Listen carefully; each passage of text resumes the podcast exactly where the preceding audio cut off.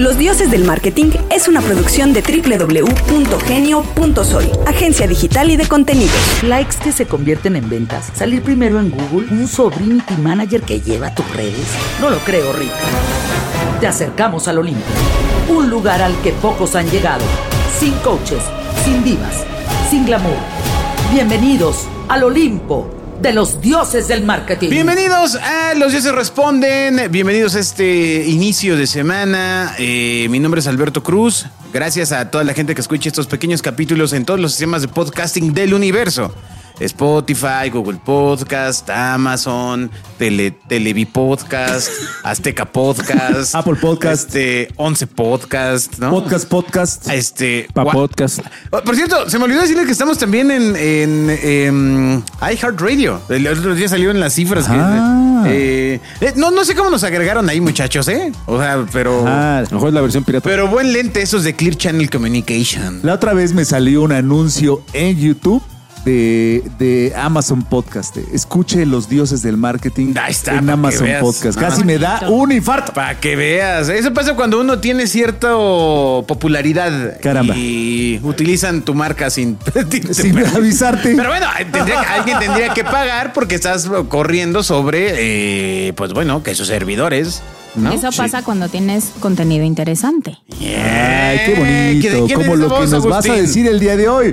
Fernanda Aguilar, directora de servicio al cliente de Another, agencia de comunicación y relaciones públicas. Lo dije completo. Muy bien. O sea, Gran- la, la pe- la gran persona título. que lleva la atención con la, con la, Con la los marca. clientes, ¿no? ajá.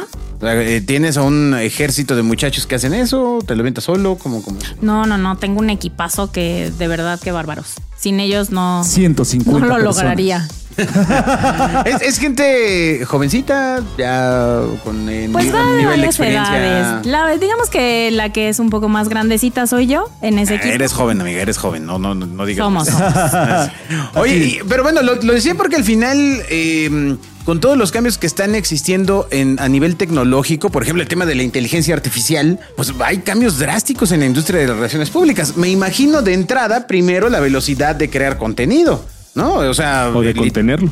literalmente pones un caso y eh, el otro día estábamos explorando aquí en la agencia eh, ChatSonic, que es una inteligencia artificial que corre sobre ChatGPT, pero que tiene salida a Internet. Entonces te regresa fuentes.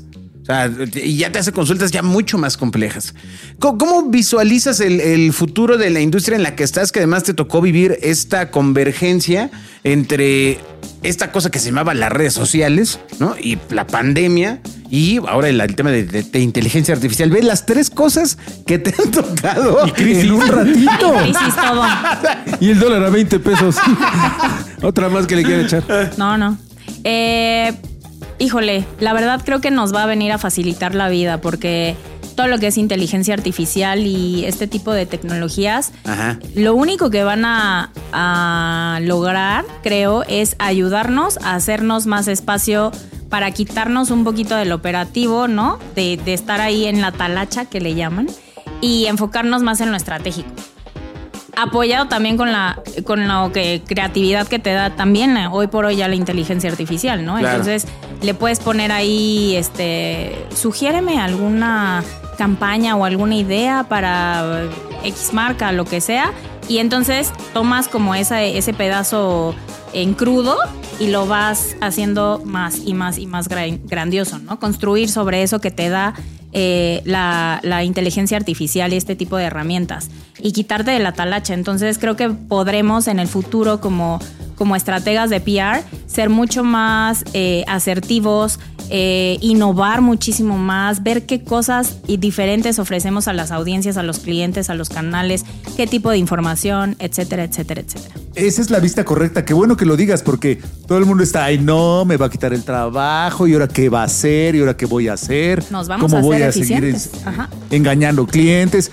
No, la idea es, puede ser mucho más efectivo, ¿no? Puedes llegar a canales que no llegabas, Claro. contenido que a lo mejor la vida no te daba para No, generar. por lo que dice Fer es, es la primera persona que escucho con, e- con, e- con, te da con este sentido sensato de decir es un generador de materia prima Exacto. para enriquecer.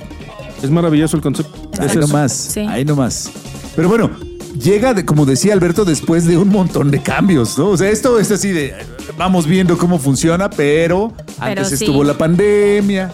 La digitalización, la de digitalización. todo, nuevos canales, cómo El funciona. Mundial de Rusia. Cómo se come esto. Sí, sí, sí. Eh, pues nada, creo que eh, como yo lo veo desde mi humilde opinión y muy personal, eh, hay, hoy por hoy hay como dos vertientes o dos grupos, ¿no?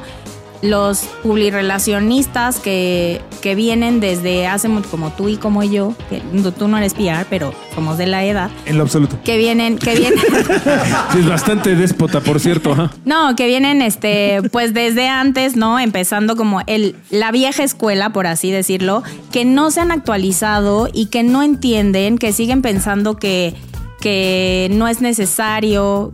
Son pocos, Con pero una todavía llamada. existen. Exacto, con una llamada, con una comida, con eso me basta. Y están. Con un eh, post, ya los más modernos, ¿no? por otra parte, los que sí se actualizan, ven las tendencias, qué más viene, cómo lo integro, eh, si no es mi área directamente, ¿no? Pero cómo puedo hacer esto como 360, ¿no? ¿Cómo capitalizo los canales digitales que tal vez son los, los propios de la marca o el influenciador, que es este como este canal ganado, por así decirlo, eh, pero cómo lo, lo capitalizo, ¿no?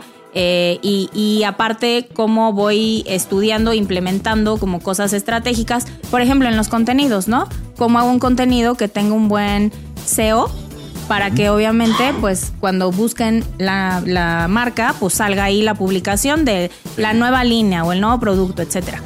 Y por otra parte, pues ya están las nuevas generaciones que son nativos de ese tema y pues ya la saben. Es, creo que es maravilloso escucharlos para entender cómo piensan, qué quieren, cómo toman las cosas, cuáles son sus, sus detonadores y a partir de ahí también, eh, pues obviamente ofrecer soluciones que vayan acorde a lo que ellos son, que son nativos digitales. Nos has hablado ya, de hecho, de eh, Lingo, ¿no?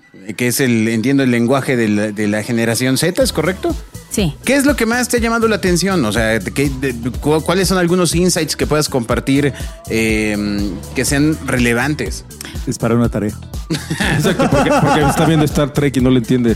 Hablan lingo ahí. Exacto, lingo y lingo. No, pues cómo se comunican muy gráficamente. Los mensajes son súper concretos. Eh, tienen estas, estos acrónimos, ¿no? Como, voy a decir uno que es muy común, pero no, no vean eso, como el OL, que es este riendo fuerte. Eso es como de, de los viejitos, ¿no? Pero ahora tienen unos que honestamente, como yo no soy Gen Z, pues no los entiendo. Solo si lo veo, lo googleo rápido, honestamente, para ver de qué están hablando, cómo Bien. va pero pues se comunican en acrónimos y en, y en emoticones, ¿no? O sea, cómo me sorprende cómo con tres emoticones está ahí exacto, saben, se entienden, se contestan. Fíjate qué chistoso, Back to the Basics, igual que la pintura rupestre. ¿Neta? Sí, amigo, pero tú te refieres a berenjena, dedito Bu- o bufali- no, bufalito, bufalito lanza sangre, así muerto. Fuego, Fuimos a cazar fuego, fogata. Bo- Bobia no supo ni siquiera de lo Ya que... vi. Y la vio. No, ya lo sé. la vio. Qué gato eres. Pero entonces es interesante porque cómo traduces contenidos o un comunicado de prensa, ¿no? Que es como herramienta básica de, de PR. ¿Cómo lo traduces Con a ese de- lenguaje? Claro. Ajá, ajá, Ajá. ajá. Sí, y sobre todo decíamos fuera, fuera de la grabación de marcas que la- usualmente las marcas más grandes son las que hacen más iniciativas de relaciones públicas, pero también son las más conservadoras, ¿no? Y las que les da mucho Tardan miedo más en moverse. eh, empezar a, a explorar este tipo de caminos nuevos que están cambiando todo el tiempo y que se actualizan a veces al mes. Entonces, debe ser un, un reto bien complicado convencerlos de tomar nuevos lenguajes, de que no digan en Coca-Cola, estamos, este, estamos cambiando y estamos no sé qué. Eso ya no lo quiere leer nadie. No, atreverse. Yo creo que la palabra es atreverse. En todo en la vida hay que atreverse, muchachos. Y como decíamos, te vas y te pones ahí. O sea, aprendes. De- del piso no pasas, ¿no? De la experiencia, creo que es lo que mejor te va a venir. No me Hay funcionó, si me funcionó, no lo vamos a volver a hacer. O me fue increíble, ¿no? Pero sí hay que Y atreverse. aprenderás por lo menos lo que no hay que hacer. Exacto. Y creo que también depende mucho de las industrias. Hay industrias muy conservadoras. Y la, la- la- los laboratorios, pues ahí te encargo. sí, ¿no? claro. Y hay otras que no tanto, ¿no? Por ejemplo, la industria de la moda puede ser un poquito más. Sí, entretenimiento, snacks, ¿no? Exacto. Este. Videojuegos, por ejemplo, Sí. ¿no? Van, van muy acorde a esa línea también, pero creo que sí es muy importante que empecemos a proponer cosas diferentes, con lenguajes eh, diferentes. Y Amigo canales. notario público, evolucione. deje los, ¿Cómo- le- cómo deje- comunicas, deje los este, libreros. Te, te llegó el anuncio de divorcio. Con, Exactamente. con emojis. Corazoncito roto. Otra vez el de la berenjena. Co- corazón una- roto, Una dinero. popó, una poposita. Una poposita, corazón roto, Ay, así otra vez signo de pesos. berenjena. Bebé. Bebé, dinero, pi- dinero. Bebé pistola, Bebé, dinero. bebé, dinero, dinero, nubes. y berenjena. Y ya. Sí, sí, sí.